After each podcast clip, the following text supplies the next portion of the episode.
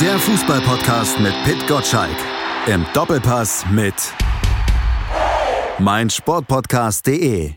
Am Wochenende steht das große Jubiläum an. Der 32. Bundesligaspieltag Genau. wird der 2000. Spieltag der Geschichte sein. 17.969 Bundesligaspiele gab es bisher seit der ersten Partie im August 1963 und Pitt Gottschalk hat sie, naja, fast alle gesehen. Hallo Pitt. Da fängst du schon an mit einem Eröffnungsstatement mit einer Unverschämtheit, ja? Ich habe fast Äh, Das gesagt. wird wahrscheinlich, das wird der kürzeste Podcast überhaupt. Ich glaube, ich lege jetzt auf. Okay, bis dann. Unverschämtheit, ja, das, das muss, nein, ähm, ja, das zu rechnen ist ja nicht ganz einfach, weil äh, die Älteren unter uns, äh, also die ganz Älteren, noch älter als ich, werden sich daran erinnern, dass in den ersten beiden Jahren, wenn ich das richtig im, im Überblick habe, die Bundesliga nur 16 Mannschaften hatte. Deswegen gab es dann auch entsprechend vier Spieltage weniger. Und nach der Wende gab es sogar mehr als 18 äh, Mannschaften in der Bundesliga, damit man da sich ein bisschen neu sortieren konnte. Jetzt auszurechnen, wie viel habe ich mit meinem Geburtstag dann vorher verpasst und ab wann habe ich ne, gelebt, das äh, werde ich mal nach diesem Podcast äh, sauber ausrechnen, weil das würde mich dann schon interessieren, äh, an wie vielen von diesen 2000 Spieltagen ich schon auf der Welt war. Dann kannst du auch gleich mit ausrechnen, wie viele der 54.987 Tore du gesehen hast. Ich wüsste mal gerne, ob ich noch alle Spiele zusammenkriege, die, an denen, die ich mal live gesehen habe. Also eine, eine Schätzung der Zahl bekäme ich nicht mehr hin. Aber das wäre ja mal wieder ein schöner Aufruf an unsere Zuhörer. Was sind eure fünf größten Stadionerlebnisse gewesen? Ne? Die fünf größten. Ne? Was ist war das größte Spiel, das ihr gesehen habt? Kann ja manchmal der Erfolg sein. Mensch, toller Erfolg, weil eben ähm, Deutschland was gewonnen hat zum Ja. Beispiel. Es kann aber auch ein dramatisches Spiel sein, das vielleicht sogar verloren gegangen ist für die Mannschaft, für die, für die man hält. Ja, Beim Fernsehen wüsste ich das. Beim Fernsehen wüsste ich direkt, was das spektakulärste Spiel ist, das ich je gesehen habe und das ich nie vergessen habe, was immer und ewig meine Nummer eins sein wird. Aber nicht das Spiel vom Dienstag. Äh, City nein, gegen Real. Nein, auf keinen Fall. Nein, es gab ein viel größeres, ein viel dramatisches, ein historisches Spiel. Na, jetzt machst du mich neugierig. Ein Länderspiel, das WM-Halbfinale Deutschland gegen Frankreich 1982. Da ist so viel passiert. Das Foul von Toni Schumacher an Battiston. Das Spiel gegen die Franzosen, damals eine Riesenmannschaft, ging in die Verlängerung. Deutschland lag schon 1 zu 3 zurück. Dann haben Klaus Fischer und Karl-Heinz Rummenigge, nein, in der anderen Reihenfolge, zuerst Rummenigge, dann Klaus Fischer, den Ausgleich noch geschafft, dann das Elfmeterschießen, der entscheidende Elfmeter von Horst Rubech. Aber dass bei einer Weltmeisterschaft ein Zwei-Tor Rückstand in der Verlängerung noch aufgeholt worden ist, das hat es nur ein einziges Mal gegeben und das war in diesem Spiel. Und ich weiß noch genau, ähm, ich war damals ähm, 13 Jahre alt, wie ich da mitgefiebert, mitgelitten habe. Und das war das dramatische Spiel und dann auch noch mit einem guten Ausgang. Also Wahnsinn, da wäre ich gern dabei gewesen. Lang, lang ist's her, aber auch ich kann mich an dieses Spiel erinnern. Ich habe es aber damals nicht live gesehen. Ich war da erst, jetzt lass mich kurz überlegen, ich glaube, ich war da erst fünf. Da Ach, durfte ich das Hüpfer, natürlich noch nicht. Hüpfer.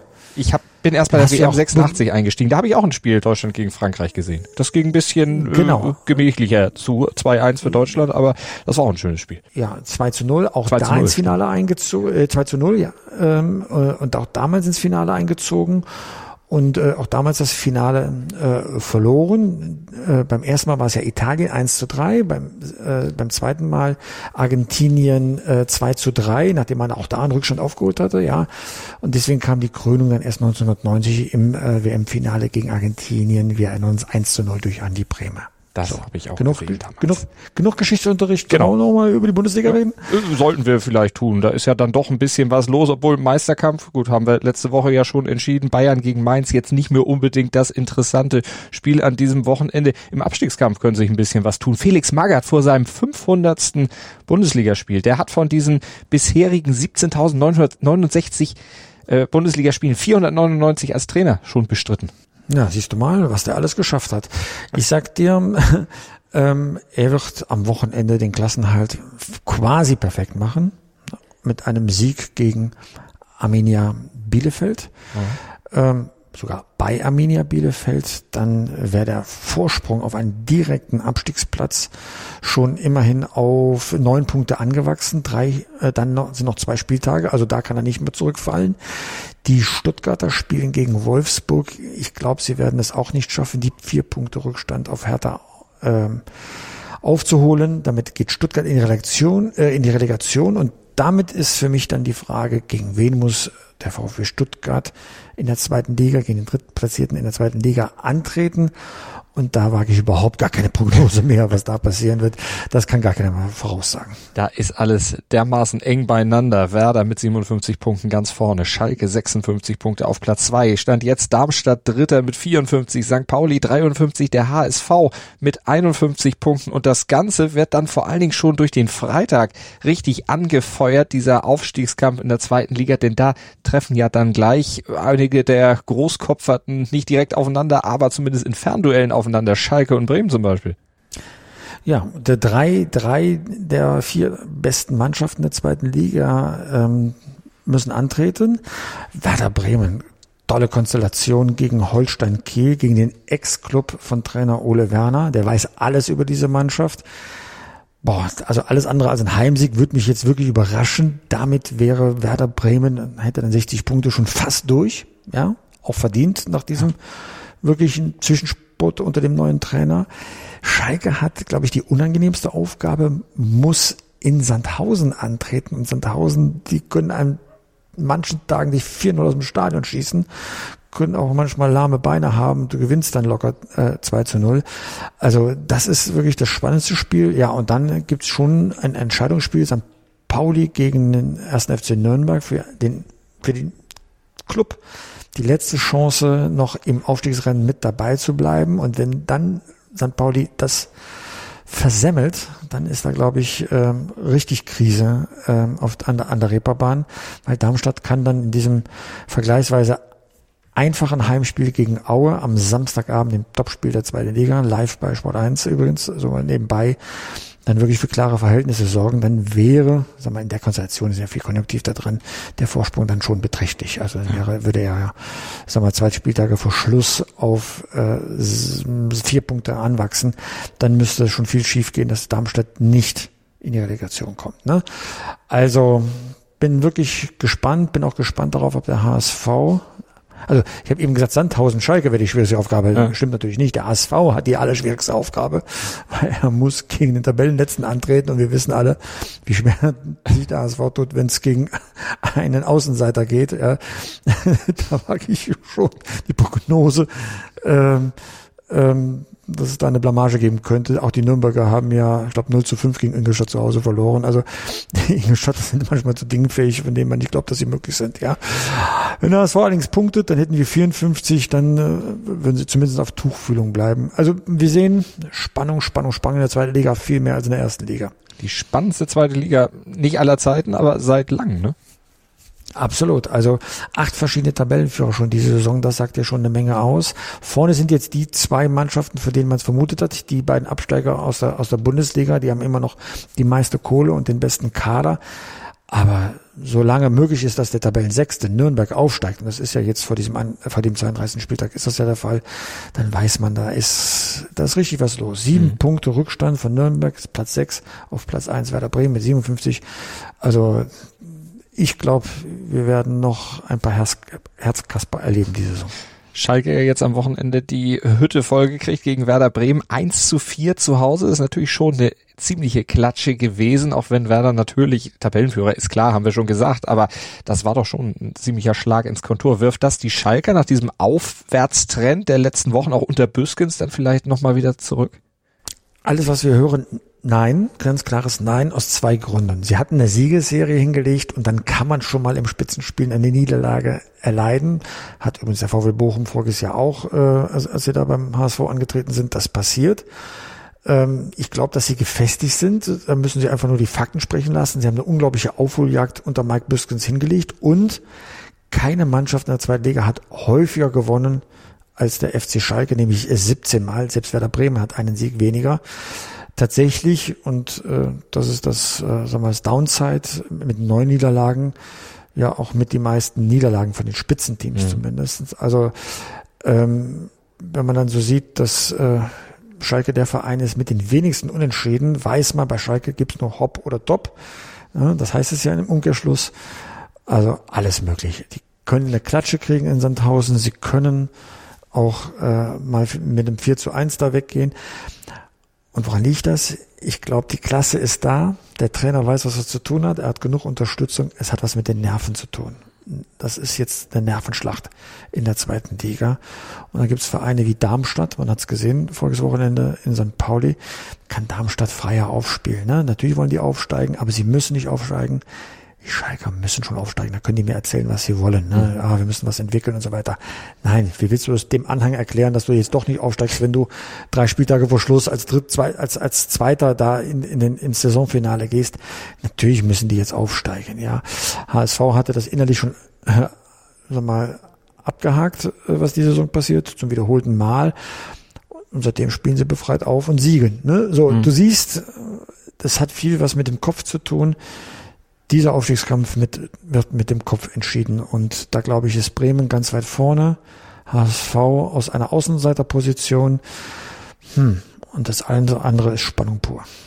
Und Mike Büskens hat ja seinen Spielern auch schon erzählt, wenn wir hochgehen, wenn wir in die erste Liga hochgehen sollten, dann werdet ihr Dinge erleben, die ihr bisher noch nie erlebt habt in eurem Leben. Die Kollegen vom SED haben das als Kopfkino, als Heißmacher äh, betitelt. Also der weiß auch wirklich, wie er an die Mannschaft rankommt. Offenbar, du hast ja auch schon gesagt, er weiß, was er tut und er hat den Rückhalt. Aber wäre das nicht dann auch einfach ein Trainer, der dann in der nächsten Saison bei Schalke mal dann auch was begründen kann, weiterarbeiten sollte. Ich weiß, er will es nicht gerne als Cheftrainer in der Verantwortung stehen, in erster Reihe stehen, aber ist doch eigentlich ein richtig guter Match.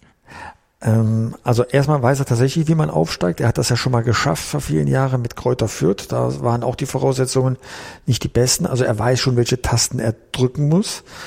Und es ehrt ihn, dass er sagt, nein, in der ersten Reihe bin ich viel am Platz. Er hat ja für Schalke auch vorher schon gearbeitet. Er ist ja dran. Er ist ja der Hub Stevens in Jung. Äh, das ist ja so seine Rolle, dass er da mit dabei ist und Ratschläge gibt. Aber er hat sich ja, sag mal, auch Verstärkung geholt für die Trainerbank, weil eben in der täglichen Trainingsarbeit so moderne Formen gefragt sind. Da weiß ich gar nicht, ob er dafür die Ausbildung hat. Dass er Verständnis hat vom Fußball, gar keine Frage. Dass er die richtigen Töne trifft, definitiv. Aber das kann er ja auch äh, auf einer auf einer Position, die nicht Cheftrainer heißt.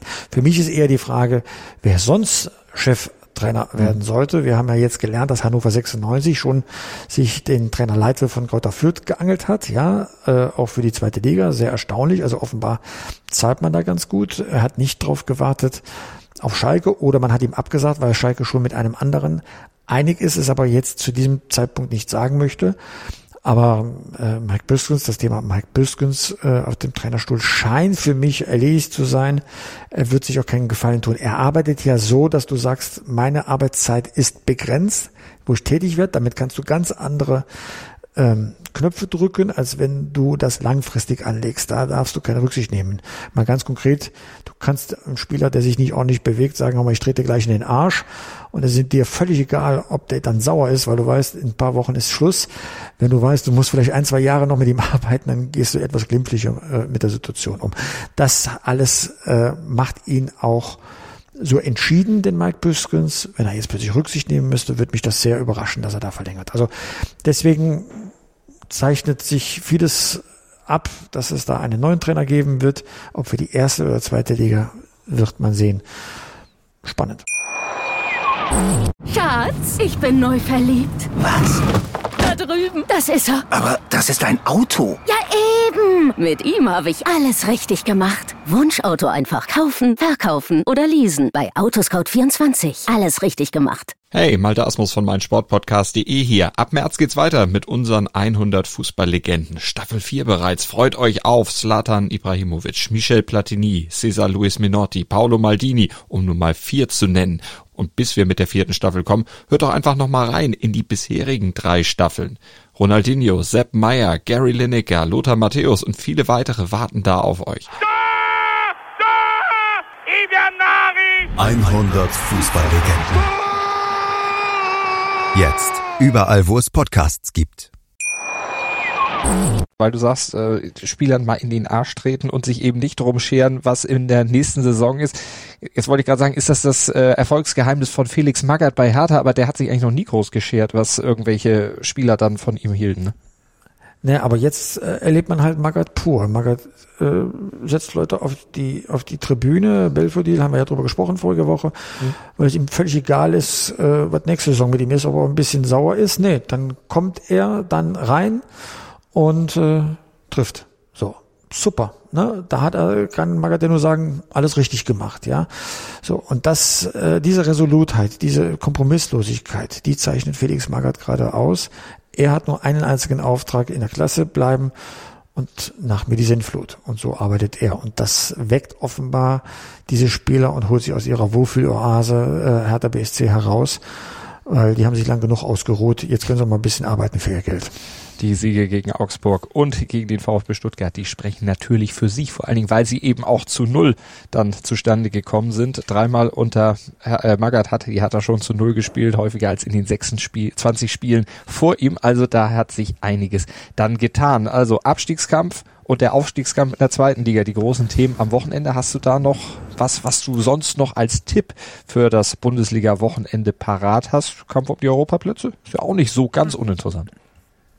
Ja, aber weißt du, die, ähm, die lieben Freiburger, ne? die punkten und punkten und punkten und sind ganz nah dran an RB Leipzig. Aber RB Leipzig ist so gut in Form, dass ich mir nicht vorstellen kann, dass die Freiburger die Leipziger noch einholen. Es gibt nur eine einzige Chance. RB Leipzig steht im Halbfinale der Europa League. Innerhalb von einer Woche kann sich vielleicht der größte Traum, nämlich ein Europacup-Finale, erfüllen. Dann bist du als Spieler in Gedanken auch international aufgestellt, weil das ist ja auch eine internationale Mannschaft. Und dann kann es sein, dass entweder körperlich oder mental du abgelenkt bist vom Bundesliga-Geschäft und dann kommen die Freiburger an dir vorbei, ohne dass du es merkst. Man hat es schon ein bisschen gesehen, die Niederlage zu Hause gegen Union im in der Bundesliga war nicht so geplant. Da hat Union ein unfassbares Tor geschossen und bups, hast, fehlen da plötzlich drei Punkte, die du während des Spiels schon fest einkalkuliert hattest. Und darauf muss Freiburg jetzt äh, spekulieren. Das ist spannend, reißt mich jetzt nicht vom Hocker, ja. Aber ähm, definitiv ist da noch ein bisschen Restspannung drin. Theoretisch kann ja sogar Union Berlin noch in die Champions League-Ränge rücken. Das sind zwar schon vier Punkte auf RB Leipzig, aber der Dreier war ja schon mal eine gute Vorarbeit dafür. Die sind international nicht abgelenkt und äh, deswegen gibt's da noch ein, ein hübsches Lauern lauern und, äh, und dicht hinter Union gibt's ja auch den großen 1. FC Köln noch. Bei Stefan Baumgart muss man sich keine Gedanken machen, dass er weiß, wie er seine Mannschaft motivieren soll.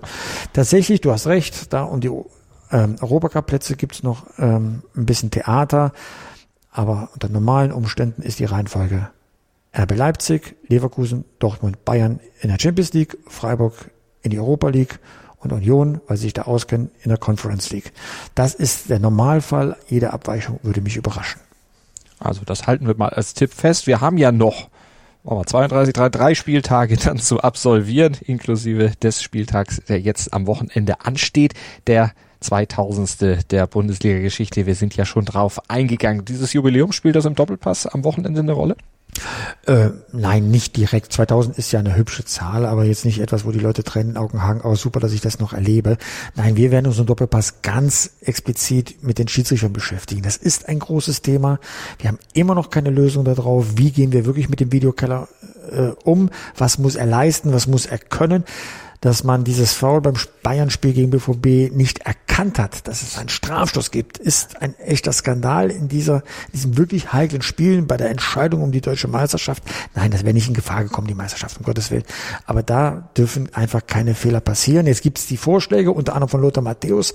Mensch, schick doch mal bitte die Ex-Profis in den Keller, mhm. die können die Situation vielleicht nochmal ganz anders bewerten.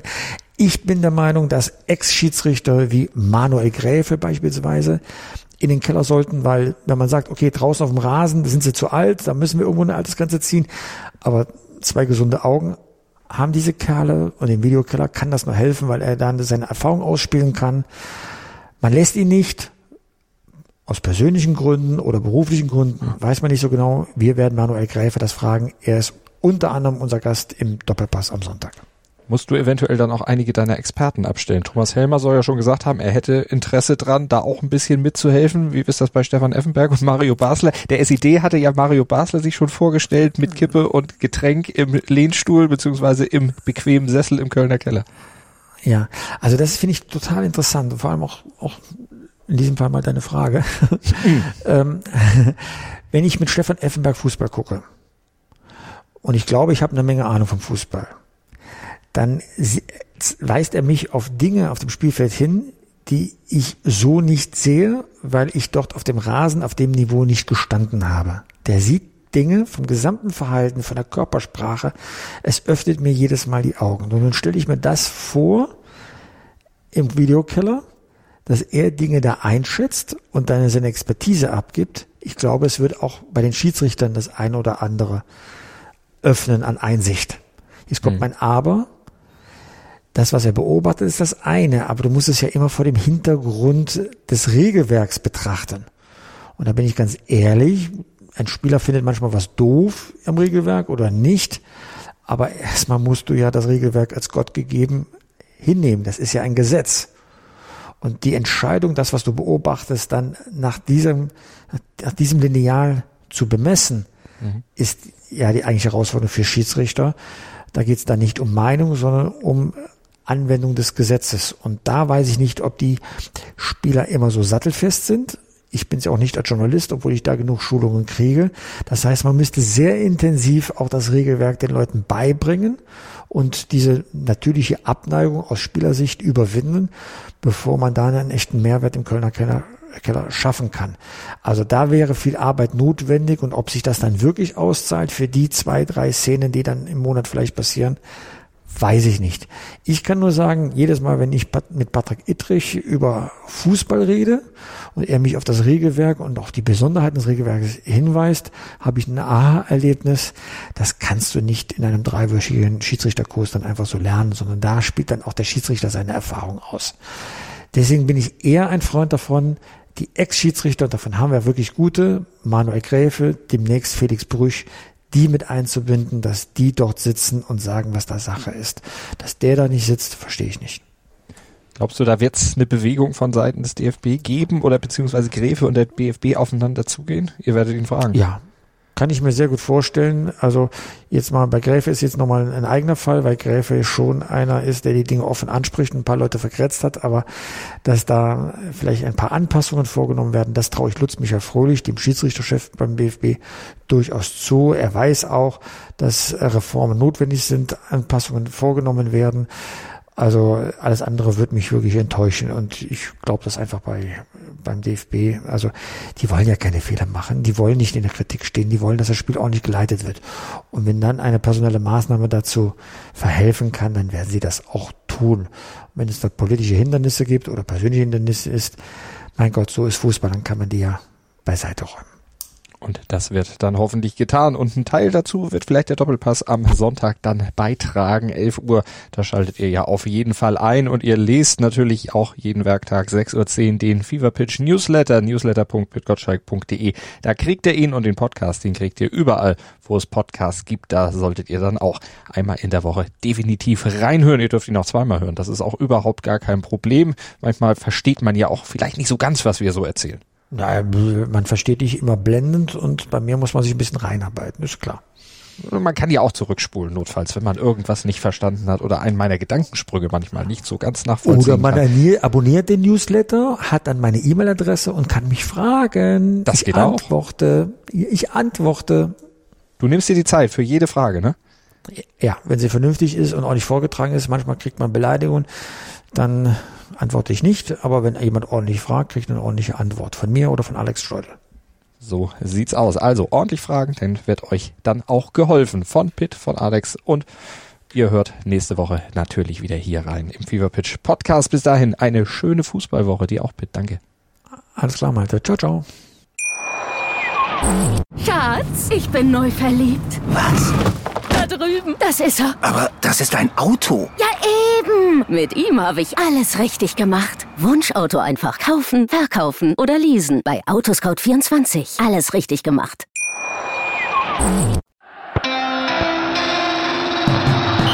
Fever Pitch. Der Fußballpodcast mit Pit Gottschalk. Im Doppelpass mit meinsportpodcast.de. Schatz, ich bin neu verliebt. Was? da drüben. Das ist er. Aber das ist ein Auto. Ja, eben. Mit ihm habe ich alles richtig gemacht. Wunschauto einfach kaufen, verkaufen oder leasen. Bei Autoscout24. Alles richtig gemacht.